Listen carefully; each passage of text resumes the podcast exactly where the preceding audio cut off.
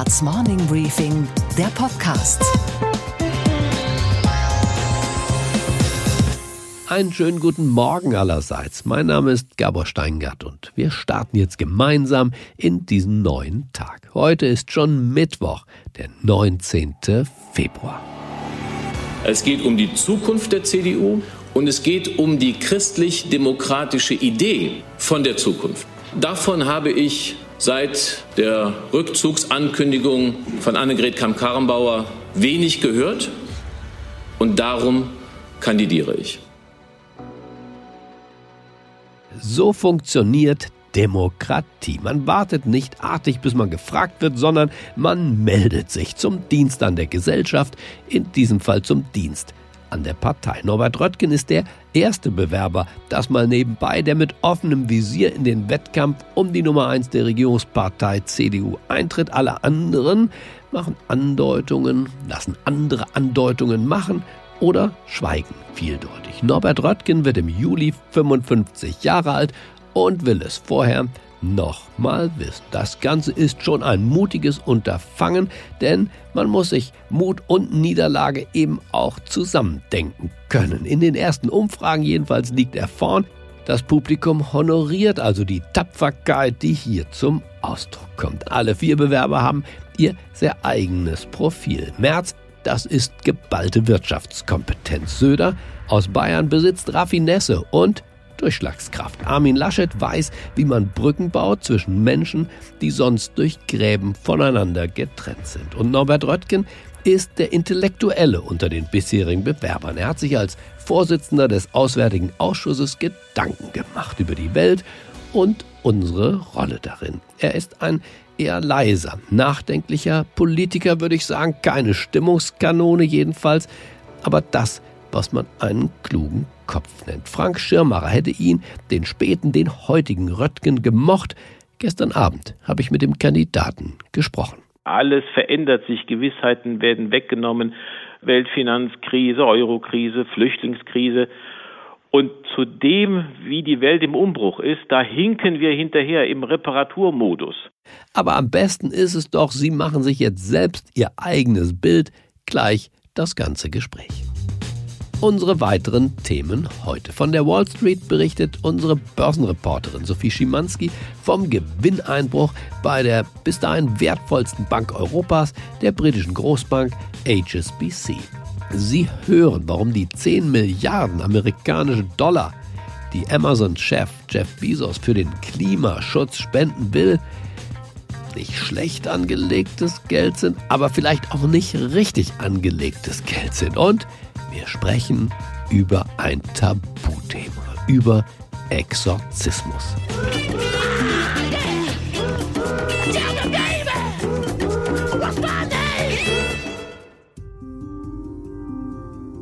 Mit Norbert Röttgen ist also der vierte Mann aus Nordrhein-Westfalen in den Wettbewerb um die Führung der CDU eingetreten. Aber wer ist dieser Typ eigentlich? Zunächst mal, er ist Jurist. Und zwar ein Jurist mit beiden Staatsexamen anders als Armin Laschet. Seine erste bedeutende Position war die des parlamentarischen Geschäftsführers der CDU-CSU-Fraktion im Bundestag. Er wurde dann, 2009 war das, Umweltminister im Kabinett von Angela Merkel. Ein Jahr später setzt er sich, Achtung, jetzt wird's politisch, gegen Armin Laschet durch. Es ging um den Vorsitz der CDU in Nordrhein-Westfalen, dem größten Landesverband, und da lag er dann am Ende deutlich vor dem heutigen Ministerpräsidenten und damaligen wie heutigen Rivalen. Doch zwei Jahre später endete Röttgens politische Karriere mit Vollbremsung. Mit ihm als Spitzenkandidat endete die nordrhein-westfälische Landtagswahl 2012 mit einer krachenden Niederlage. Im Wahlkampf verunglückten seine Auftritte ein ums andere Mal. Wenn Sie Landesvorsitzender sind und ja. das Beste für das Land wollen, müssten ja. Sie auch in die Opposition gehen. Ja gut, das wäre, ja, also müsste ich nicht, sondern nicht so ich schlecht, meine, oder? ich müsste eigentlich dann Ministerpräsident werden, aber bedauerlicherweise entscheidet nicht allein die CDU darüber, sondern die Wähler entscheiden darüber. Bedauerlicherweise? Naja, es wäre irgendwie, äh, äh, äh, ja. Und Norbert Röttgen wirkte unglaubwürdig. Zwar wollte er Ministerpräsident werden, sagte das zumindest, aber er behielt seinen Posten als Bundesumweltminister in Berlin, wie sich später herausstellte, ein Granatenfehler. Nach der Niederlage gab es von der Schwesterpartei CSU in Person des damaligen Parteichefs Horst Seehofer klare, um nicht zu sagen böse Worte. Schauen Sie mir, wer alles aus der Politik davongelaufen ist obwohl er für vier, fünf Jahre gewählt war. Das hat die Leute schon verstört. Und dann geht ein Kandidat her für das Amt des Ministerpräsidenten und sagt, äh, ich laufe nicht davon, ich laufe gar nicht hin. Das nehmen die Leute nicht ab. Sie können das alles äh, senden, was ich gesagt habe, weil ich äh, da jetzt wirklich entschlossen bin, dass wir da was ändern und wir werden es ändern. Und weil Röttgen zwar nach der Wahlniederlage als Landeschef zurücktrat, dieses Ergebnis führt ganz zwingend dazu, dass ich die Führung des Landesverbandes abgeben werde. Aber als Umweltminister unbedingt bleiben wollte, setzte Angela Merkel, damals seine Chefin im Kabinett und in der Partei, den Schlusspunkt. Ich habe heute Vormittag mit dem Herrn Bundespräsidenten gesprochen und ich habe ihm gemäß Artikel 64 des Grundgesetzes vorgeschlagen, Norbert Röttgen von seinen Aufgaben als Bundesumweltminister zu entbinden um so in diesem Amt einen personellen Neuanfang möglich zu machen. Heute, bald acht Jahre später, ist das Ganze nicht komplett vergessen, aber Norbert Röttgen ist, auch dank dieser Doppelniederlage, muss man sagen, deutlich gereift. Als Vorsitzender des ehrwürdigen Auswärtigen Ausschusses in Berlin ist er heute weltweit unterwegs. Nicht nur im Flugzeug, sondern auch gedanklich. Was denkt er, was will er, was ist seine Agenda für dieses Land? Darüber haben wir gestern Abend ausführlich gesprochen. Einen schönen guten Tag, Norbert Röttgen. Einen schönen guten Tag, Herr Steigert. Das war Ihr Tag heute, oder? Ja, ich hatte jedenfalls die Gelegenheit, ausführlich zu begründen, was mich umtreibt und was mich antreibt interessant. Sie haben den Wettbewerb auf jeden Fall um eine Facette, ich würde sagen auch um eine geistig-kulturelle Facette bereichert. Was würden Sie sagen, Herr Röttgen, wann ist die Entscheidung in Ihrem Kopf gefallen? Wann war dieser, dieser Tipping Point, sagen die Amerikaner, wo man gesagt hat, jetzt trete ich ein in diesen Wettbewerb? Ich bin nicht völlig entschlossen zur Münchner Sicherheitskonferenz gereist und bin dann entschlossen zurückgekehrt. Und war es da ein besonderes Gespräch? Ich weiß, das Ausland fragt immer viel. Was wird aus euch Deutschen? Wie klärt ihr eure Führungsfragen? Was kommt nach Merkel? Aber war es ein Gespräch, wo Sie gesagt haben, das war's jetzt, das ist jetzt mein Teil?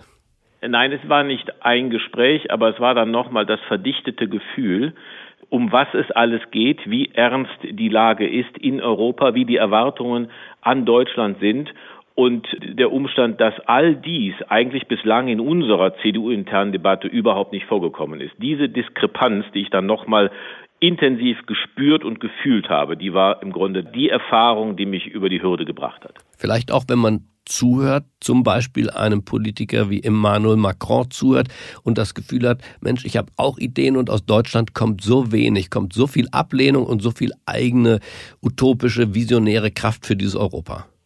Kann das ein Motiv ja, sein? Ja, das, das stimmt. Erstens hatte Macron ja auf der Hauptbühne lange gesprochen, da habe ich ihm zugehört. Wir hatten vorher in einem kleineren Kreis eine Frühstücksrunde mit ihm und es besteht einfach kein Zweifel. Er will und wir sollten diese Hand ergreifen. Ich habe ihn auch nach konkreten Projekten gefragt. Auch die hat er, die sind einigungsfähig. Wir müssen wieder etwas hinkriegen im Verhältnis Frankreich-Deutschland und wir können es. Sie haben gesagt in Ihrer Vorstellungsrede heute, wir sollten politisch wieder in eine Beziehung treten zu dem, was man Realität nennt. Wie meinen Sie das? Es sind, glaube ich, zwei Dinge. Das eine ist, wir haben ja seit ein paar Jahren so viele neue revolutionäre Realitäten. Alles verändert sich, Gewissheiten werden weggenommen, Megaereignisse, Weltfinanzkrise, Eurokrise, Flüchtlingskrise. Und zu dem, wie die Welt im Umbruch ist, da hinken wir hinterher im Reparaturmodus. Äh, und wir müssen auf die Höhe der Realitäten kommen als Politik, was wir nicht tun. Und der Ersatz dafür, dass wir die großen Fragen in unsere Parteien hineinlassen, äh, an ihnen uns abarbeiten, sozusagen ergibt sich eine Ritualisierung und ein Gebrauch von Vokabeln und Verhalten aus der alten Zeit. Und das ist die Störung im Verhältnis zur Realität, die dann sich auswirkt zu einer Störung im Verhältnis zu den Bürgerinnen und Bürgern, die das spüren. Ich habe das Gefühl, wir haben oft es mit einem rhetorischen Regieren zu tun. Das heißt, die Dinge werden schon benannt. Fluchtursachen bekämpfen, Außengrenzen stärken, Technologie ernst nehmen, Deutschland digitalisieren. Aber dann kommen starke Lieferschwierigkeiten. Die Lissabon-Strategie, Europa wird der technologisch beste Kontinent der Welt. Es passiert nichts. Die Fluchtursachen werden nicht bekämpft. Die Außengrenzen werden nicht gestärkt. Wie bewerten Sie das, das rhetorische und das tatsächliche Liefern von Politik? Ich teile Ihre Beschreibung. Wir haben jetzt seit einiger Zeit eigentlich nicht mehr wirklich ein Erkenntnisproblem. Wir wissen, äh, wie sich die Welt verändert hat und welche Trends es gibt, aber wir haben absolut ein Handlungsdefizit. Wie kann man das beseitigen? Was ist da Ihre Vorstellung von nennen wir es ruhig so, Führungskraft, wie muss eine Neuordnung passieren, äh, dass tatsächlich Politik wieder auch Motor von Entwicklung wird und nicht nur Erklärunterricht? Ich glaube, es ist äh, eine Mischung, die es so auch in der Außenpolitik jedenfalls noch nie gegeben hat oder auch in solchen Zeiten, dass es ohne Führung nicht geht. Wir können nicht von den normalen Menschen erwarten, dass sie in all diesen Fragen zu der Orientierung kommen, was sein muss. Ohne Führung geht es nicht. Führung als Angebot des Mitmachens, das geht nur, indem man darüber redet und indem man konkret sagt, wo denn die Politik etwas bewirken kann. Das geht und das ist möglich und das fehlt. Aber wo ginge was? Wo würden Sie denken, auch in einer, sagen wir mal, durch ersten Amtszeit Norbert Röttgen, in welcher Funktion auch immer, in einer führenden Funktion in diesem Land, wo denken Sie, wären Durchbrüche tatsächlich möglich und auch sinnvoll? Ich habe mich in den vergangenen Monaten sehr intensiv mit dem Thema 5G beschäftigt. Das ist eine neue Welt. Das ist das digitale Nervensystem von Wirtschaft, Staat und Gesellschaft. Und hier ist eine europäische Möglichkeit, dass wir es nicht in die Hände von anderen geben, etwa von chinesischen Unternehmen, sondern dass wir sagen, wir können das. Wir haben nämlich europäische Unternehmen und wir machen das. Und dann fangen wir mal mit Deutschland und Frankreich an. Ich glaube, Herr Macron ist sofort dabei. Wir haben jetzt eine humanitäre Katastrophe in Idlib, weil Kriegsverbrechen begangen werden. Fast eine Million Menschen auf der Flucht. Die werden nicht in der Türkei bleiben können und wollen, wenn sie dorthin fliehen. Also brauchen wir eine gemeinsame Russlandpolitik und müssen sagen äh, gegenüber Putin, dass wenn diese Kriegsverbrechen weitergehen, kommt es zu neuen Sanktionen, weil wir diese Verbrechen nicht dulden können um nur zwei Beispiele zu nennen. Aber bislang haben sich ja gerade diese Art Autokraten durch Sanktionsregime, nehmen wir auch ruhig äh, den Iran dazu, nicht sonderlich beeindrucken lassen. Was würde tatsächlich helfen, um zum Beispiel den Migrationsdruck von diesem Land, auch von diesem Kontinent zu nehmen? Wir haben ja eine humanitäre Katastrophe mittlerweile auch innerhalb der EU. Denken wir an die griechischen Inseln. Also Sanktionen haben etwas bewirkt gegenüber Iran, denn ohne Sanktionen hätte es niemals das Nuklearabkommen gegeben, das dann die Amerikaner äh, fälschlicher und dummerweise wieder aufgekündigt haben. Sanktionen bewirken etwas, jedenfalls die freundliche Bitte an Herrn Putin, er möge einen Einfluss geltend machen. Das ist eine Politik der Schwäche, die ihn überhaupt gar nicht beeindruckt. Und darum glaube ich, ist, mhm. ist an den Stellen, wo, wo Europa etwas tun kann, dann auch europäische Aktion gefordert. Also nehmen wir den Irak. Irak ist ein Land, das auf der Kippe steht. Und es werden nicht die Amerikaner sein, deren militärische Präsenz nötig ist, sondern es werden die Europäer sein, die umfassend zur Stabilität des Irak etwas beitragen müssen. Wenn der Irak zusammenbricht, werden wir ein weiteres Riesenchaos dort haben. Das heißt, Sie sehen schon ein größeres Außenengagement auch der Bundesrepublik. Die friedlichen Zeiten, Günter Oettinger sprach vom Romantiktal Deutschland, sind vorbei, sondern wir sollten uns außenpolitisch auch engagieren und nicht nur mit Reden, richtig? Mit Taten. Der Reden sind jetzt genug. Wir brauchen Taten in einem europäischen Format. Deutschland, Frankreich, Großbritannien offen für alle. Und wir müssen in der Welt unsere Interessen und unsere Werte vertreten. Das heißt, der Kandidat Norbert Röttgen ist ein europäischer Kandidat. Kann man das so formulieren? Ja, ich bin durch und durch Europäer. Sie haben gleichzeitig auch das christliche Menschenbild angesprochen, also eine christlich-demokratische Begründung, haben Sie gesagt, fehlt bislang in dieser Debatte um den richtigen Vorsitz für die christlich-demokratische Partei Deutschlands. Was ist Ihre christlich-demokratische Begründung für diesen Antritt? Ich glaube, dass wir darüber, über eine gemeinsame Idee, die uns verbinden kann, über Parteien hinweg, nämlich wie schaffen wir ein modernes Land, das in der Lage ist, seine Identität zu bewahren, dass wir darüber in einen Wettbewerb eintreten sollten zwischen den unterschiedlichen Parteien. Und für die Christdemokratie äh, ist immer der Ausgangspunkt gewesen, die Würde und die Freiheit des einzelnen Menschen. Also eine ausgeprägt universalistische Sichtweise. Alle Menschen werden in den Blick genommen und darum sind wir gegen Abschottung und gegen Nationalismus, also für Offenheit und gleichzeitig trauen wir dem Menschen etwas zu. Wir machen eine Politik, die den Einzelnen schützt, so gut das möglich ist. Wir bleiben offen, wir setzen auf Vernunft, wir setzen darauf, dass wir uns europäisch verbünden. Das ist die wahre Alternative.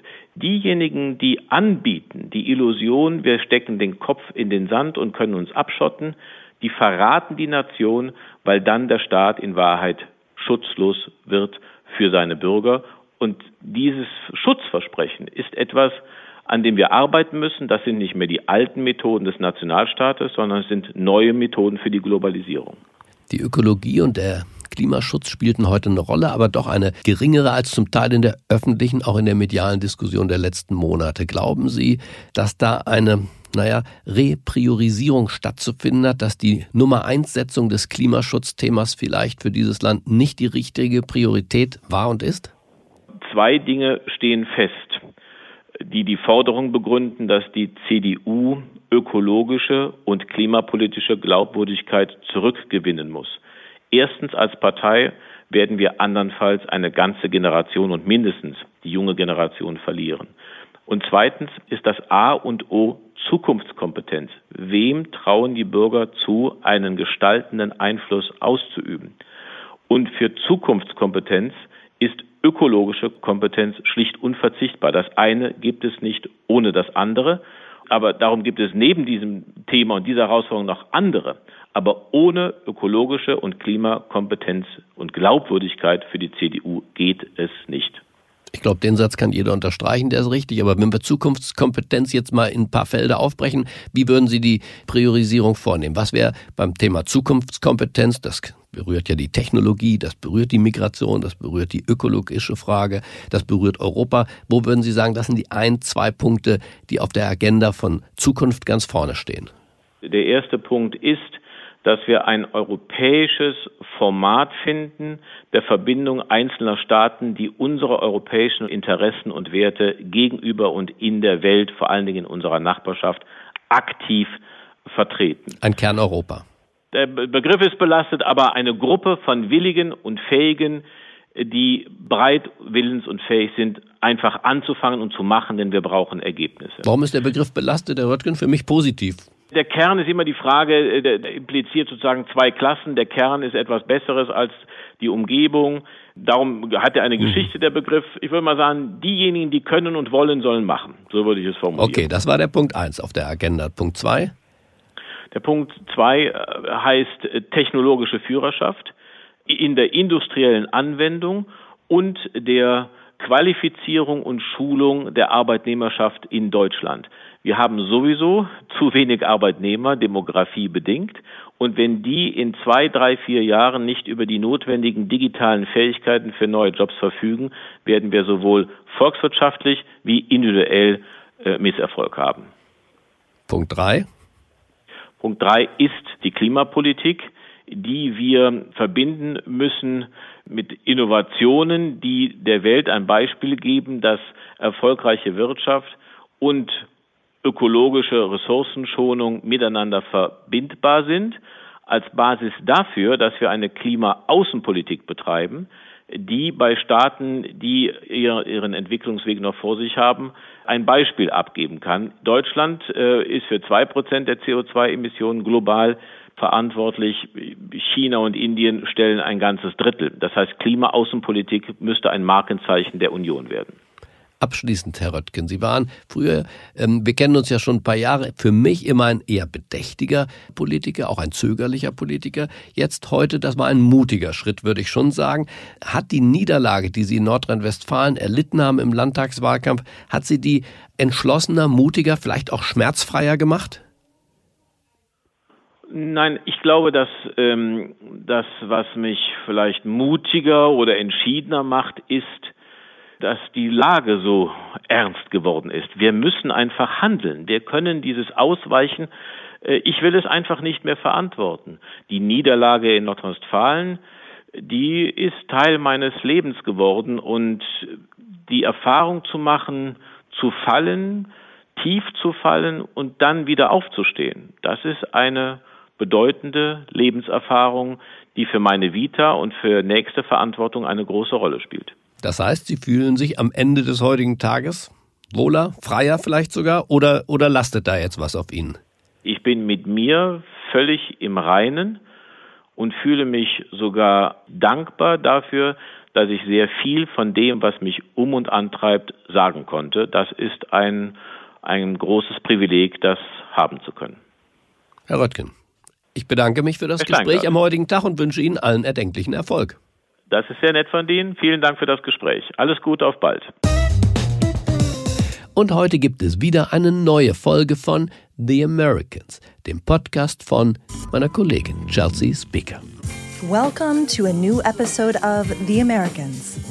I'm Chelsea Speaker. Today we're meeting the author of a novel the New York Times called An Urgent and Brutal Reminder. A reminder that the United States still has a massive problem with sexual violence. We're talking to a woman who herself happens to be one of the victims, but she's also one of the survivors. We're meeting author Lori Holtz Anderson. You may know her through your kids, since Lori has spent the last 20 years teaching teens about the scope, impact, and aftermath of abuse and how important it is to be able to talk about it and to find a way of healing. The Americans gibt es überall da, wo es gute Podcasts gibt, also bei Apple, Deezer, Spotify und so weiter, aber auch und ganz besonders in Steingarts Morning Briefing App. Und was war heute Nacht an der Wall Street los? Das war kein guter Tag für die britische Großbank HSBC und auch kein guter Tag für die Angestellten des Instituts. Denn dem Gewinneinbruch bei HSBC folgte ein wirklich radikaler Stellenabbau. Fast jede siebte der insgesamt gut 235.000 Stellen soll gestrichen werden. Der dritte im Bunde, für den es kein guter Tag war, war natürlich der Anleger. Und was das Ganze für ihn bedeutet, darüber spreche ich jetzt mit unserer Börsenreporterin in New York. Einen wunderschönen guten Morgen, Sophie. Einen schönen guten Morgen, Gabor. Sophie, die HSBC-Aktie deutlich im Minus. Dabei gibt es doch ein milliardenschweres Sparprogramm. Eigentlich besänftigt das doch die Anleger und die Börse. Perverserweise belohnt doch den Unternehmer, der Leute feuert. Warum ist das in diesem Fall nicht so? Na, es gibt ja noch so einen Punkt, äh, der hier eben für Ärger sorgt. Nicht nur der Gewinneinbruch auf 6 Milliarden Dollar im vergangenen Jahr, sondern auch die Ankündigung, dass HSBC sein Aktienrückkaufprogramm für dieses und das kommende Jahr aussetzt. Und das ist natürlich hier äh, kursbeeinflussend, kursrelevant und es begeistert natürlich die Anleger so gar nicht. Dazu kommt, dass das Sparprogramm nicht alle Analysten endgültig überzeugt. Die Kritiker sagen, das sei zwar ein richtiger Schritt, aber die Ausschüttungen an die Aktionäre, die enttäuschen. Für 2019 beträgt die Dividende 51 Cent pro Aktie, so wie angepeilt, aber sie soll in den kommenden Jahren stabil bleiben. Klartext, es soll eben keine Steigerung geben. Vergangenen Sommer, Sophie, hatte ja der glücklose Bankchef John Flint nach nur anderthalb Jahren seinen Posten räumen müssen. Seitdem gibt es einen kommissarischen Vorstandschef. Gibt es von dieser Front aus der Chefetage, Sophie, irgendeine Neuigkeit? Kurz und knapp, Gabor, nein. Und das ist eben auch ein Grund, warum die Anleger hier ungnädig waren mit der Bank. Okay, Gabor. Und was hat dich heute Morgen wirklich überrascht?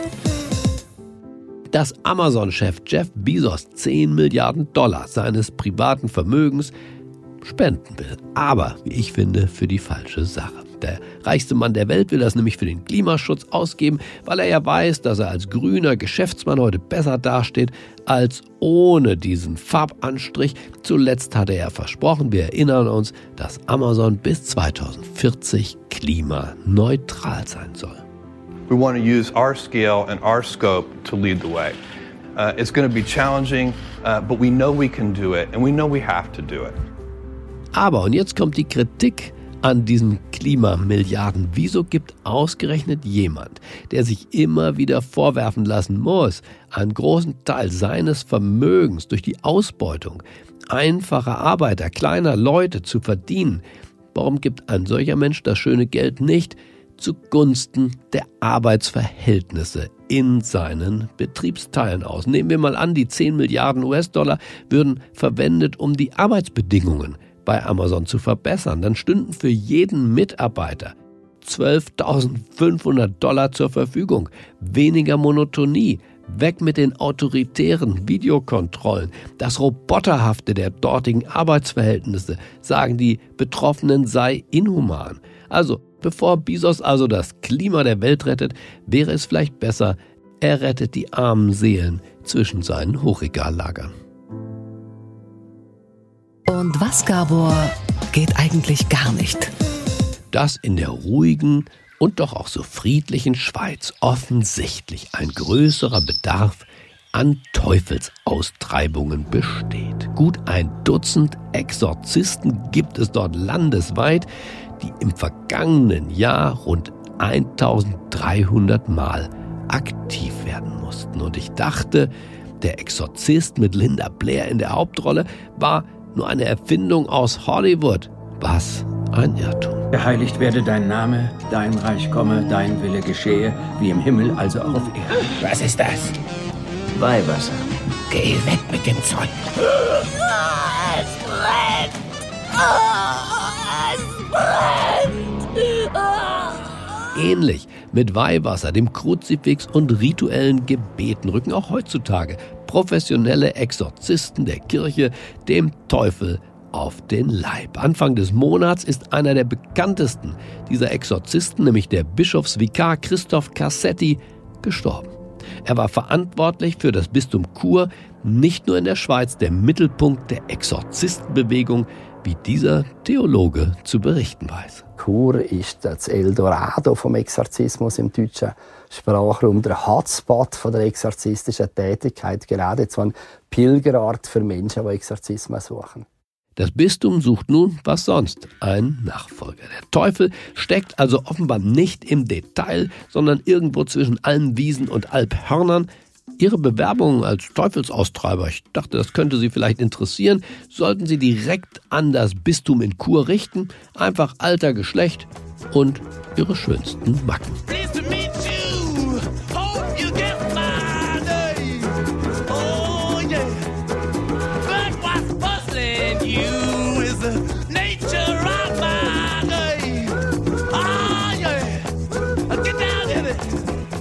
Ich wünsche Ihnen einen himmlischen Start in diesen Tag. Bleiben Sie mir gewogen. Es grüßt Sie auf das Herzlichste, Ihr Gabor Steingart.